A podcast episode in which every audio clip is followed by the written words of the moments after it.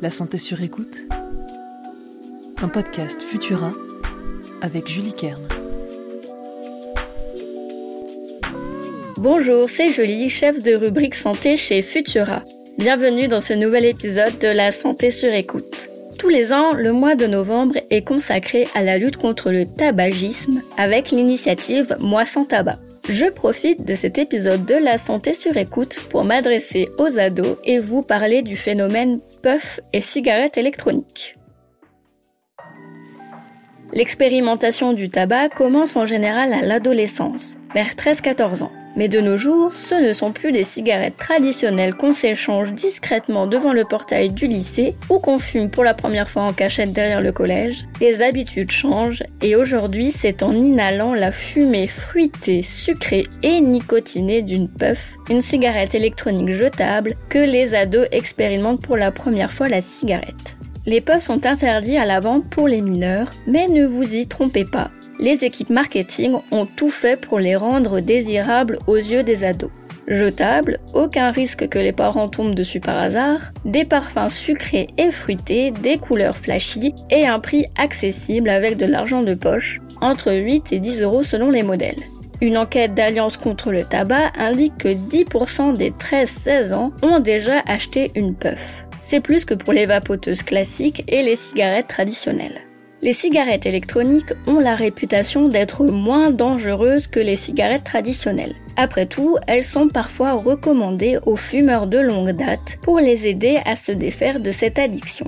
Mais il y a une différence entre essayer de se soigner avec une alternative, considérée comme moins pire que la cigarette classique mais pas sans danger, que de s'exposer à celle-ci en n'ayant jamais fumé. Commencer à fumer, même avec une puff, est dangereux pour la santé et surtout à un âge où le corps n'a pas fini son développement. Les raisons de fumer des puffs et autres cigarettes électroniques sont nombreuses pour les ados. La curiosité, la pression sociale, un moyen de déstresser, de se démarquer des autres ou d'être en rébellion face à une autorité. Cela n'empêche pas d'avoir bien en tête les risques auxquels on s'expose si ce vapotage occasionnel devient une habitude ancrée car les puffs contiennent une quantité de nicotine, 2% en moyenne, suffisante pour rendre accro, sans compter toutes les autres molécules volatiles et potentiellement toxiques qu'on inhale à chaque bouffée. Les puffs et les cigarettes électroniques sont des dispositifs récents et contrairement aux cigarettes traditionnelles, on ne sait pas grand-chose sur le risque que leur consommation sur le long terme représente sur la santé et encore plus sur celle des ados.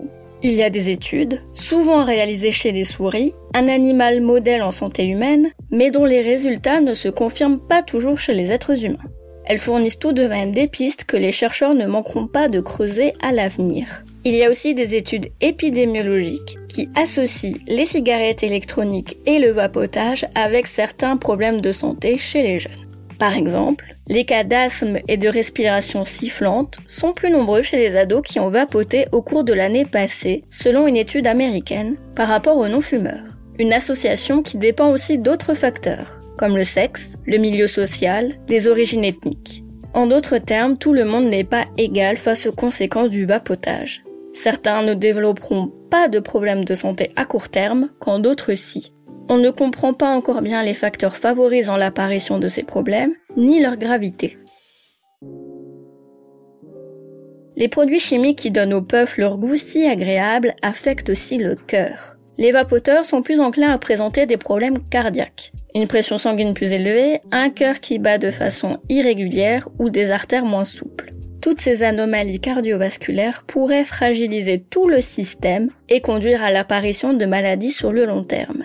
Elles ont été observées sur des adultes de 21 à 45 ans et malheureusement, aucune étude similaire n'a été produite sur les moins de 18 ans. Mais on peut supposer que l'effet toxique des molécules présentes dans les vapoteuses est décuplé chez les lycéens et les collégiens. Les scientifiques ont aussi observé des différences dans l'immunité chez les personnes qui vapotent en comparaison avec des personnes qui ne fument pas. L'épithélium pulmonaire, un lieu où l'immunité est très importante, constitue la première barrière face aux virus et bactéries que l'on respire. S'il est fragilisé, ces microbes pourront nous rendre malades plus facilement. Je pourrais encore vous présenter d'autres résultats du même genre, mais l'information principale à garder en tête, c'est qu'il y a beaucoup d'incertitudes sur les effets négatifs de la vapoteuse sur la santé. Ce qui est sûr, c'est que les puffs et compagnie n'ont aucun bienfait sur la santé et qu'il ne vaut mieux pas commencer, au risque de devenir dépendant ou de se tourner vers d'autres formes de tabagisme dans le futur. Reste à savoir dans quelle mesure ces dispositifs pourraient nous rendre malades.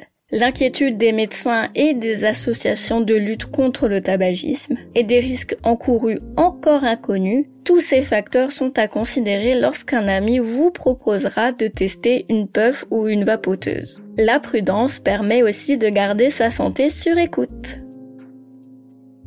Merci d'avoir passé ce moment avec moi. Vous trouverez les sources de cet épisode dans la description pour vous forger votre propre avis. N'oubliez pas que les informations partagées pendant cette capsule audio ne se substituent pas à un diagnostic médical émis par un médecin. Si vous avez le moindre doute concernant votre santé, n'hésitez pas à consulter un professionnel. Pour nous soutenir et améliorer notre visibilité, abonnez-vous et partagez ce podcast autour de vous. On se retrouve dès la semaine prochaine pour un nouvel épisode de la santé sur écoute.